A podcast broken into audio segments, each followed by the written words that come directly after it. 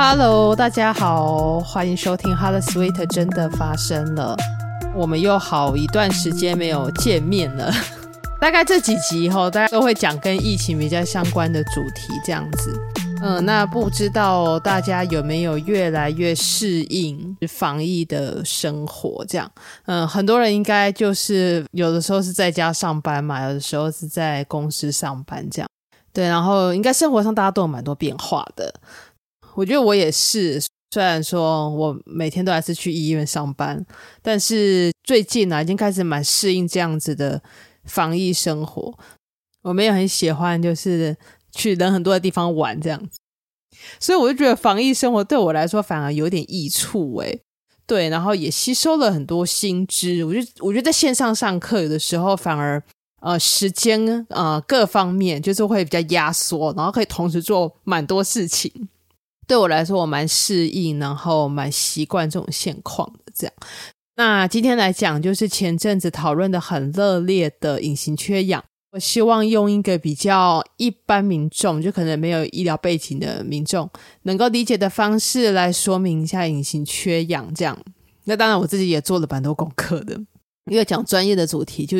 就即使了哈，即使是有一些所谓的先辈知识，但是还是需要做功课这样。尤其是这个病毒是一个很新的病毒，变化就是大家还是在一个呃非常戒慎恐惧的，需要掌握它的这个动向的状态。什么是隐形缺氧呢？吼，呃，它之所以会称为隐形，好，或者是大家可能听过快乐缺氧，毕竟它是一个症状哦，用快乐来形容它，好像怪怪的，对对，可是会有人叫它快乐缺氧嘛？那之所以会被称为隐形或者是快乐。那就是因为他没有症状哦，他没有相关的症状的表现。那当然，就是如果是一个没有症状的状态的话，那就会不知道自己是在一个缺氧的状态。好，那为什么当一个人就是缺氧的时候，却会没有症状，或者是会不自觉呢？那就要从我们的这个呼吸功能哦，怎么样子做呼吸的这个功能开始讲起了。好，那我们呼吸最主要的目的哦，就是要把这个呃，我们呼吸到的氧气，然后带到器官中，带到一些组织中，这就是所谓的氧合哦。氧气的氧合作的合，氧合。对，那决定这个氧合的因素有两个，一个叫做通气，呃，英文叫做 ventilation，然后就通气。好，那另外一个叫扩散，哎，就是你想的那个扩散，英文叫 diffusion。嗯，那所谓的这个在呼吸的功能当中的通气呢，指的就是呼吸本身的动作，也就是这个把气吸进来跟吐出去这样子的动作。那要控制这个通气的这些动作呢，呃，除了我们知道的肺部之外，其实它最主要这个要掌握的是在我们的脑部，好，要控制动作的，要呃管呼吸的深浅的。脑部就是桥脑跟延脑哦，这样子的地方，这样它可以去调节呼吸的讯号，还有呼吸的频率。好，那另外一个是扩散嘛，吼，扩散的意思呢，就是气体呢，它由一个微血管的血液，好，然后把它带到了刚刚讲的器官跟组织当中。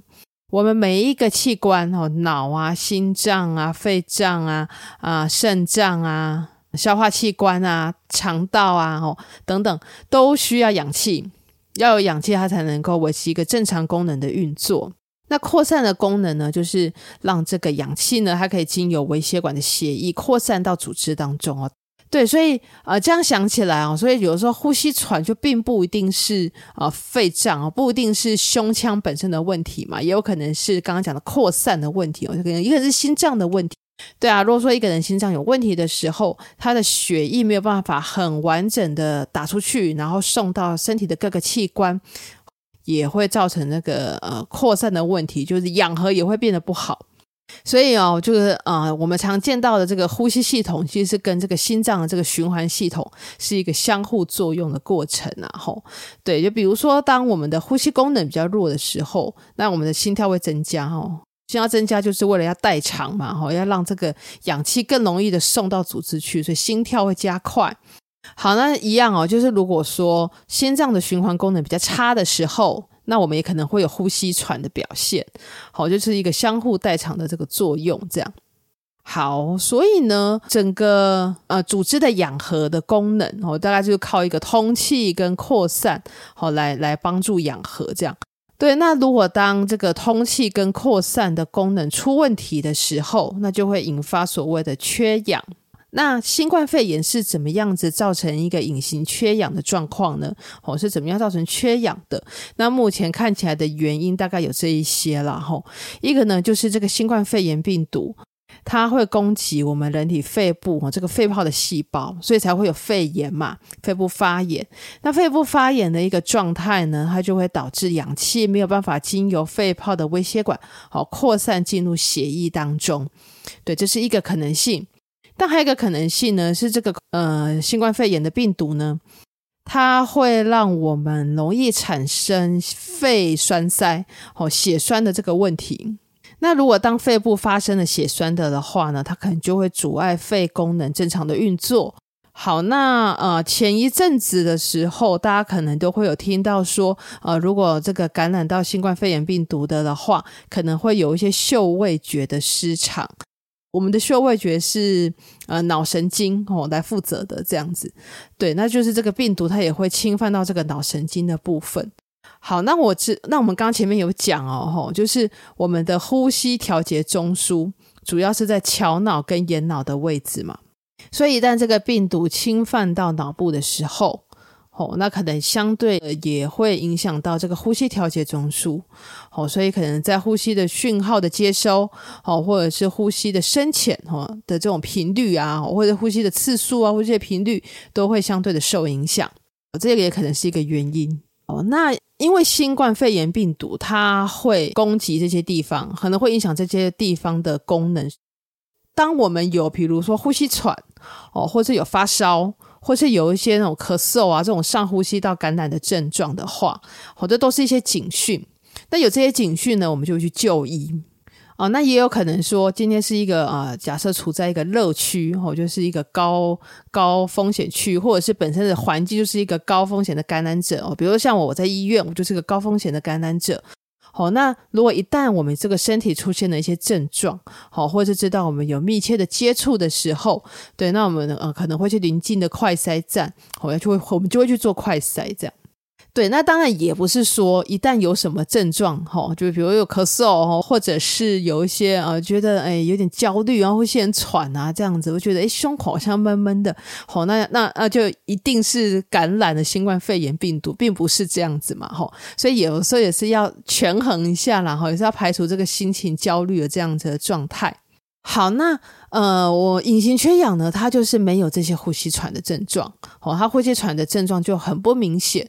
所以前一阵子才会说要备所谓的居家血氧机啊，前一阵子不是那个血氧机疯狂的当然采购这样子。居家血氧机的这个部分哦，就是比如说如果在医院的话，如果他已经来就医了，在医院里面我们当然会呃监测血氧。那比如说像现在的集中检疫所，好，或者是防疫旅馆，也会去做所谓的血氧的监测。可是前一阵子的状况是怎么样呢？前一阵子的状况是。在一个医疗量能非常紧绷的时候，对，那他就变成需要做一个自我的监测，所以才会说，那可能要备个居家血氧机。一般的民众来做自我监测的时候，呃，判读正不正确，操作正不正确，好，还有机器本身的校正够不够正确，对，都会是蛮多的问题哦。毕竟不是在一个这个专业的操作下这样，所以这个居家血氧机的。准备会变得有一点像是治标不治本。那除非说真的是在一个医疗量呢非常紧绷的时候，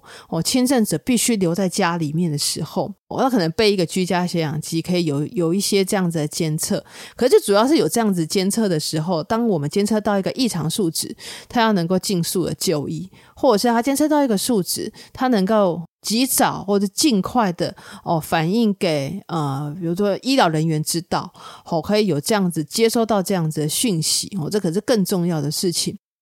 刚刚讲哦，这种居家血氧机比较属于治标不治本嘛，是在一个医疗量能比较啊满载的时候。对，那更重要的事情是什么？其实更重要的事情是要找出确诊者哦，然后减少感染者，然后维持医疗的量能。如果维持住医疗量能了的话，才能够。资源腾出来给这些更需要的人。呃，看起来啦哈，目前大概打疫苗大概是目前这个利大于弊的一个做法。对，因为打疫苗的话，它可以减少感染、减少重症，然后减少传染给别人的机会。但是，就是打疫苗还是有可能会染疫。然后最近大概有几个例子，也是呃曾经啊注射过第一剂，或者甚至有已经注射了两剂，对，那还是有感染到新冠肺炎嘛。就是打疫苗不是百分之百的保护，但是它可以降低啊跟减少感染。发生为重症或者是死亡的比率哦，对，所以能够轮到打疫苗，然后在一个适合打疫苗的状态的话，哦，那可以用打疫苗的方法去保护自己，然后也保护别人。最后就是这个新的病毒，其实很多都是一个未知。我像隐形缺氧还没有发生之前啊，我们也不知道这个新冠病毒会造成呃隐形缺氧的问题。嗯，但是大家看哦，现在其实这个隐形缺氧的话题已经慢慢变得比较少了。对，虽然我今天就看记者会的时候。呃，还是有记者在问说，诶，那最近这个死亡的案例，好像说确诊了一天，还确诊了隔天，然后就死亡了嘛？哈，对啊，那会不会是所谓的隐形缺氧的问题？但是大家可以发现哦，就是这种比例越来越少，讨论这个话题越来越少，那为什么呢？因为现在，嗯、在台湾几乎已经没有人是知道自己染疫的，但是还是留在家里的嘛。哦，大部分的话都会去医院，对，所以会是在一个能够有医疗人员啊、能够监测他的一个身体状况的状态下，这样。哦，所以就是这部分，呃，稍微可以得到一个缓解了吼。